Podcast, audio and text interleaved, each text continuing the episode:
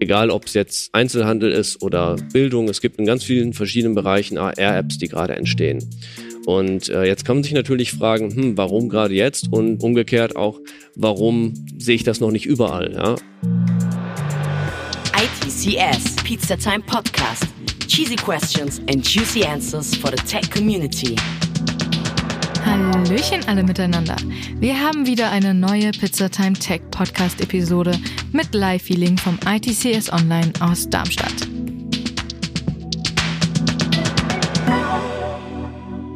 Und natürlich handelt es sich auch wieder um brandaktuelle Tech-Themen. Neben AI und Machine Learning hört man ja auch in den letzten Jahren häufig die Begriffe VR und eben auch AR. Und genau um dieses letzte Kürzel geht es heute auch. Augmented Reality und die Schwierigkeiten in ihrer Umsetzung. Und da will ich euch auch gar nicht mehr warten lassen und wünsche euch viel Spaß. Als nächsten Speaker haben wir Dr. Max Limper bei uns von der DGG. Er wird uns über das Scaling Up 3D Content Pipelines, the biggest challenge in AR erzählen. Max, komm bitte zu mir. Hallo, Hi, schön dich hier zu haben. Ja. Ich würde dir auch sofort die Bühne überlassen, wenn das für dich okay ist. Perfekt, danke dir. Alles klar, dann viel Spaß und viel Spaß euch. Ja, ich freue mich zu sein. Ähm, danke für die Intro. Der Vortrag geht eben, wie gesagt, über 3D Content Pipelines. Vielleicht ganz kurz zu meiner Person und zur DGG. Ich bin Gründer und Geschäftsführer bei DGG. Wir sind ein Spin-off aus dem Fraunhofer IGD in Darmstadt. Und wir haben es uns zur Aufgabe gemacht, Content Pipelines durch Automatisierung skalierbar zu machen. Und mit Content Pipelines meine ich Content Pipelines für 3D-Inhalte. Heute wollen wir mal schauen, was es da eben noch für Herausforderungen gibt. Und ich habe den Vortrag eben plakativ übertitelt mit uh, The Biggest Challenge in AR, also Augmented Reality. Und ja, wenn man sich Augmented Reality Apps anschaut heutzutage, dann sieht man, dass es eben eine ganze Menge Apps gibt, die in den letzten ein, zwei Jahren überall entstehen in verschiedenen Bereichen. Und ich habe hier mal ein paar Beispiele aufgeführt. Man sieht zum Beispiel oben links die Mercedes Car App oder CAR App, weiß nicht, wie man es ausspricht, ja, wo man sich das Auto virtuell mal schon in die Einfahrt stellen kann und dann eben auch verschiedene Varianten sich anschauen kann, verschiedene Farben, diverse Ausführungen. Dann gibt's hier eben noch von Target und Ikea entsprechende Apps, wo man sich Möbel eben schon mal in die Wohnung stellen kann und schauen, passen die, also einmal räumlich, aber vielleicht auch farblich etc. Oder dann eben sowas wie diese Apollo Experience, wo man in seinem Vorgarten eine Rakete starten kann. Das war jetzt zum Jahrestag der Apollo-Mission vom Smithsonian Institute. Also egal ob es jetzt Einzelhandel ist oder Bildung, es gibt in ganz vielen verschiedenen Bereichen AR-Apps, die gerade entstehen. Und äh, jetzt kann man sich natürlich fragen, hm, warum gerade jetzt und umgekehrt auch, warum sehe ich das noch nicht überall? Ja? Also warum habe ich im Alltag jetzt zum Beispiel nicht die Möglichkeit, überall mit AR-Inhalten zu shoppen, während es schon diese IKEA Place App gibt, wo ich das für ein paar einzelne Möbelstücke machen kann. Und da ist eben schon genau äh, die Herausforderung. Ja, also es gibt die Hardware, es gibt die Software, um sowas zu machen, offensichtlich. Man hat eigentlich über die Smartphones unbegrenzte Möglichkeiten. Jeder hat heutzutage ein Smartphone, äh, was in der Lage ist, solche AR-Inhalte darzustellen. Da gibt's auch Standard-APIs und Software-Development-Kits, die sich etablieren gerade. insbesondere die iOS-Geräte sind da ein bisschen weiter, also die Apple-Geräte. Aber äh, nichtsdestotrotz, ja, das ist was, das ist im Prinzip so gut wie gelöst, ja, würde ich jetzt mal behaupten. Auf der anderen Seite gibt's den Content und da gibt es eben noch ein großes Problem, denn man sieht schnell mal solche Demos, wo das dann, sagen wir mal, für ein, zwei, 3D-Modelle gemacht wird, ähm, dass man eben diese Modelle virtuell erfahren kann. Aber auf einer massiven Skala können wir sowas noch nicht sehen. Also sprich, sagen wir mal, ein Produktkatalog mit 10.000 Produkten, die habe ich dann alle als Foto, aber was muss jetzt passieren, damit ich die alle als 3D-Modell habe? Und das ist eben ein großes Problem und die größte Herausforderung in diesem Bereich aktuell. Und naja, warum ist das so? Äh, wenn man jetzt mal mit traditionellen 2D-Inhalten vergleicht, ich habe gerade schon gesagt Fotos, man kann sich auch Videos vorstellen, dann ist das eben was, was jeder heutzutage sehr schnell erstellen kann mit dem Smartphone oder eben auch mit einer Digitalkamera. Da muss man eigentlich kein großer Experte sein, um mal ein Foto von irgendwas zu machen. Natürlich gibt's Profis, die da genau wissen, wie man das schon in Szene setzt, aber im Prinzip ist jeder in der Lage, schnell ein Bild zu machen und äh, auch zu teilen. Und wir kennen das ja aus Social Media. Da gibt's eben Social Media Apps, da kann ich ein Foto nicht nur erstellen, sondern ich kann es auch ganz schnell zuschneiden mit zwei, drei Klicks oder Tabs auf meinem Smartphone eben auch automatisch optimieren, dass dann eben der Kontrast besser ist und so weiter. Und das funktioniert alles mehr oder weniger automatisch und ist für jeden benutzbar und intuitiv. Und dauert eben nur wenige Sekunden. Bei 3D-Inhalten ist das alles komplett anders. Also man hat einerseits in der Regel nicht die Tools, um 3D-Inhalte zu erstellen. Wenn man die Tools hat, dann muss man Experte sein. Es ist wirklich ein Expertenthema.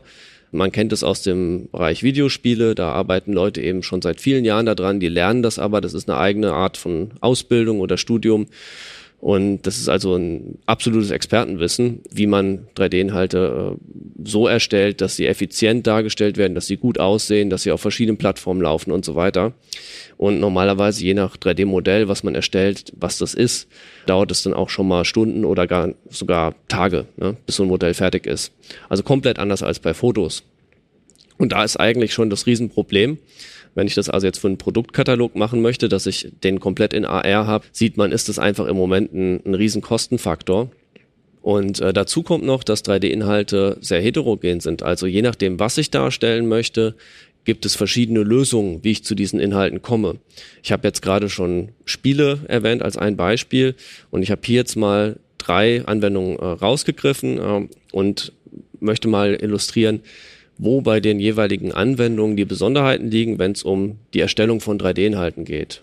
Als erstes 3D-mechanische Teile aus CAD-Daten, also wie zum Beispiel jetzt sagen wir mal Autos oder Autoteile.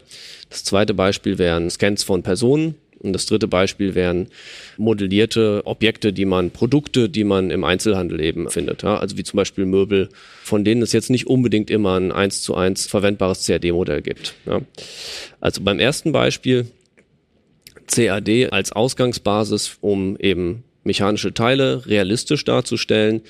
Da äh, gibt es eben diese Diskrepanz zwischen den originalen CAD-Daten und der AR-Version. Die originalen CAD-Daten sind in der Regel gar nicht für die Darstellung optimiert, sondern eben für die Fertigung.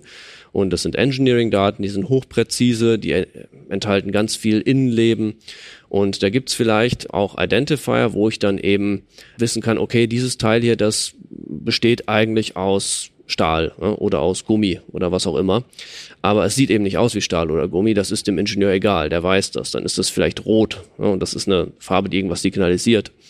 Ähm, Im Gegensatz dazu, für die AR-Version soll es natürlich realistisch aussehen. Und das heißt, man muss irgendwie einen Prozess haben, wo man eben anhand von bestimmten Regeln diese Materialien dann automatisch erstellt. Zudem müssen die Daten in der Regel reduziert werden, die sind zu komplex, man muss Teile entfernen, die man von außen nicht sieht, etc., damit das überhaupt für die AR-Anwendung in einem Bereich ist, mit dem die arbeiten kann. Also es fängt zum Beispiel damit an, dass man sagt, so ein 3D-Modell, das soll innerhalb von wenigen Sekunden geladen werden. Und wenn das dann aus vielen Millionen Polygonen besteht, dann ist allein die Ladezeit schon ein Problem und die Darstellung dann auch irgendwann, dann ruckelt's. Das möchte man auch nicht. Das heißt, da muss man einen Prozessor haben, der automatisch oder semi-automatisch solche Daten eben konvertiert das ist also ein Bereich, an dem aktiv gearbeitet wird und da gibt es eben auch schon diverse Lösungen.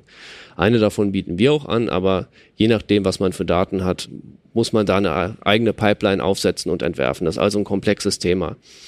Bei menschlichen äh, Körpern sieht es wieder ganz anders aus. Da hat man natürlich kein CAD-Modell von jedem individuell. Und jetzt ist die Frage, wenn ich jetzt einen Avatar haben möchte von einer Person, wie komme ich da möglichst leicht hin? Und natürlich ist der erste und intuitive Ansatz, dass man sagt, ich mache auch sowas wie ein Foto nur in 3D, also ein 3D-Scan. Und da gibt es schon ziemlich gute Hardware, diese True Depth Kamera auf den Apple-Geräten, also nur auf iPhones oder äh, iPads.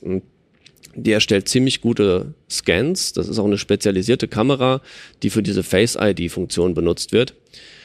Und das kann man zumindest sehr gut benutzen, um ein äh, Gesichtsmodell zu erstellen. Wenn man jetzt den ganzen Körper scannen will, in hoher Qualität und vielleicht auch, sagen wir mal, einen ganzen Bewegungsablauf, dann gibt's auch dafür spezialisierte Scanner. Also ich habe hier mal ein Beispiel rausgesucht, das ist der BotScan Neo, den man da in der Mitte sieht. Da ist eben der Unterschied, da sind ganz viele Kameras drin, der rekonstruiert nachher aus den Fotos dann ein 3D-Modell, also sind im Prinzip normale Kameras, aber davon ganz viele Und diese Rekonstruktion passiert aber offline, dauert also ein paar Minuten, also wieder ein ganz anderes Verhalten als bei der Apple-Kamera, wo ich das Modell im Prinzip sofort bekomme. Und äh, eine dritte Möglichkeit, also ganz aktuell, wird jetzt dieses Jahr veröffentlicht von Facebook, ist eine AI-basierte Methode, die es eben gestattet, aus Fotos anhand von dem, was die AI gelernt hat, eine 3D-Form abzuschätzen.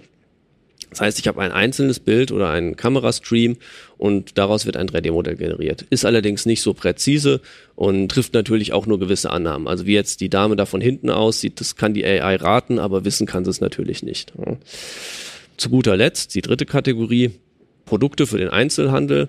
Also man sieht links so einen Polstersessel. Von diesen Polstersesseln hat man oft kein CAD-Modell und jetzt gerade bei so einem Kissen zum Beispiel würde mir das CAD-Modell auch nicht viel helfen, denn das CAD-Modell ist dann höchstens ein 2D-Schnittmuster, was man dann später eben fertigt und ausstopft und dann hat man die finale Form von dem Kissen, aber davon hat man in der Regel keine CAD-Daten. Und hier ist der Standardprozess mittlerweile, dass diese Daten modelliert werden von Hand, sagen wir mal nach einem Foto oder einer ähnlichen Vorlage, wo dann eben in der Regel offshore, sagt man dann, also sagen wir mal nicht im Kernland des Herstellers, zum Beispiel sagen wir mal in, in Thailand oder in China oder in Indien, 3D-Artists sitzen und in Masse solche Produkte modellieren und die dann wieder zurückschicken, die 3D-Modelle. Die sind dann aber oft noch nicht für AR geeignet, müssen dann eben automatisch aufbereitet werden für die AR-Anwendung. Also hier wieder Anzahl der Polygone reduzieren, Komprimierung etc. Dafür haben wir eben auch ein Tool entwickelt und das ist eigentlich unser Fokus, dieser Bereich. Das heißt, das haben wir mittlerweile ganz gut verstanden. Das funktioniert relativ gut. Es gibt aber auch hier eine Alternative. Man kann eben auch jetzt, das ist dann wie gerade wie bei den Körperscannern, äh, kann man eben auch so ein Produkt wirklich mit einem Scanner digitalisieren. Das funktioniert je nach Produktkategorie ganz gut, also zum Beispiel bei Schuhen. Die haben auch so den passenden Formfaktor und da gibt's jetzt hier zum Beispiel so einen Scanner, der heißt BotScan Momentum. Sieht aus wie so ein Kühlschrank, stellt man den Schuh rein, hat eine kontrollierte Beleuchtung da innen drin und da wird der Schuh eben von allen Seiten dann fotografiert, wird ein 3D-Modell raus rekonstruiert und da ist die Herausforderung dann eben auch, die Farben und vor allem die Materialeigenschaften entsprechend zu digitalisieren. Also sprich, wenn da jetzt irgendein glänzendes Teil ist, was metallisch ist, dann ist es einmal schwer zu scannen, aber wenn ich es gescannt habe, dann möchte ich bitte auch abspeichern, dass das metallisch ist, damit es in der AR-Anwendung eben dann auch entsprechend die Umgebung reflektiert und sich eben, also visuell, sag ich mal, in Anführungsstrichen genauso anfühlt, wenn ich damit interagiere mit dem Licht, wie wenn ich das mit einem echten Schuh machen würde. Gibt es also diese zwei Möglichkeiten. Und ja, also man sieht, die Erstellung von 3D-Inhalten ist immer noch sehr komplex und hängt wirklich sehr davon ab, was ich für eine Anwendung habe. Also welche Art von Produkten möchte ich visualisieren, und in welcher Qualität brauche ich die Daten. Und wie man gesehen hat, gibt es erste Ansätze, erste Produkte, die man verwenden kann, wie diese 3D-Scanner hier, die das eben einfacher machen, schnell, ohne Expertenwissen, solche Inhalte zu generieren, auch in Masse.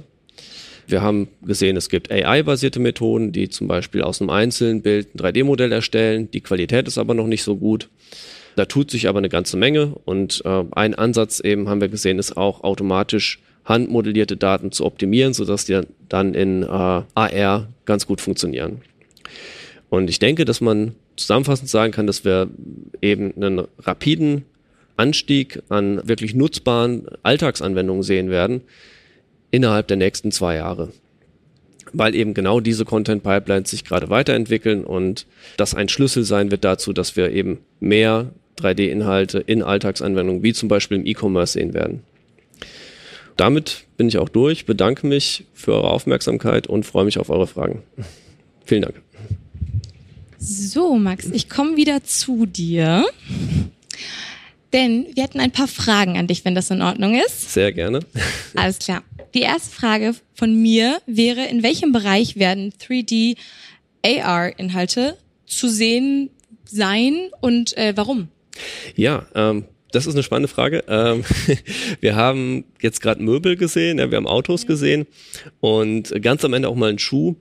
Ich glaube, äh, das zeigt eigentlich schon, dass man zuerst diese Inhalte sehen wird, wo es um große, teure Produkte gibt, von denen es wenige gibt. Ja, also so ein Auto, sag ich mal, da werden dann von dem ganz viele verkauft und da lohnt es sich, von einem Auto ein 3D-Modell zu erstellen.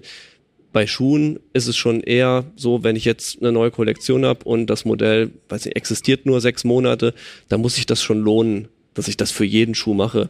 Also das heißt, äh, wenn ich wenige teure Produkte habe, dann das werden die Anwendungen sein, wo zuerst äh, solche Inhalte ähm, erstellt werden. Genau, und darauf jetzt nochmal meine nächste Frage wäre, wo wird's länger dauern? Ja, äh, auch spannende Frage.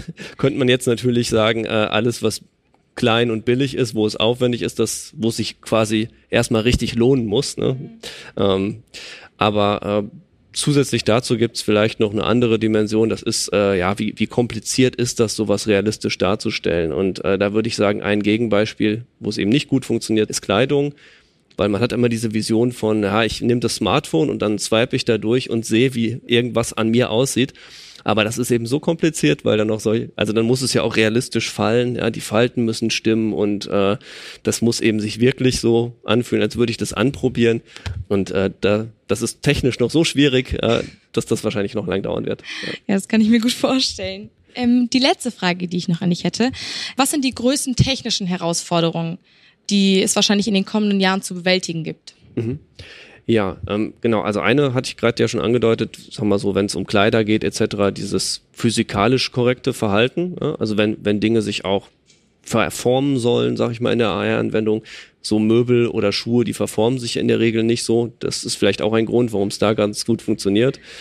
Und ja, also das ist sicherlich eine Herausforderung. Und das andere ist immer noch Standardisierung und ja, Weiterentwicklung von, sag mal, realistischen Materialien. Also wenn es eben darauf ankommt, dass, sagen wir, ein Objekt auch wirklich genauso reflektiert und sich genauso verhält unter dem Licht, äh, dass ich es nicht unterscheiden kann von einem Foto. Das ist vielleicht bei Schmuck oder so ganz wichtig, ja. Also Realismus bei den Materialien, das ist noch ein Riesenthema. Das kann ich mir gut vorstellen. Max, vielen Dank dir für den Vortrag. Vielen Dank für die Einladung. Es war sehr interessant. Wir haben uns sehr gefreut und äh, jetzt folgt der nächste Vortrag. Ja, ich wünsche mir auch eine Zukunft, in der ich endlich neue Klamotten vorm Kauf einfach durch mein digitales Ich anprobieren kann. Kurz das Handy gezückt und ich weiß, wie ich darin aussehen werde. Wie steht's mit euch? Was ist eure AR-Wunschvorstellung? Schreibt uns gerne auf Social Media. Und wenn euch die heutige Episode ebenso gut gefallen hat wie mir, dann vergesst nicht, den Podcast zu abonnieren und uns eine Bewertung auf Apple Podcasts dazulassen. Ich freue mich schon wie immer auf nächste Woche. Bis dahin, ciao. ITCS, Pizza Time Podcast.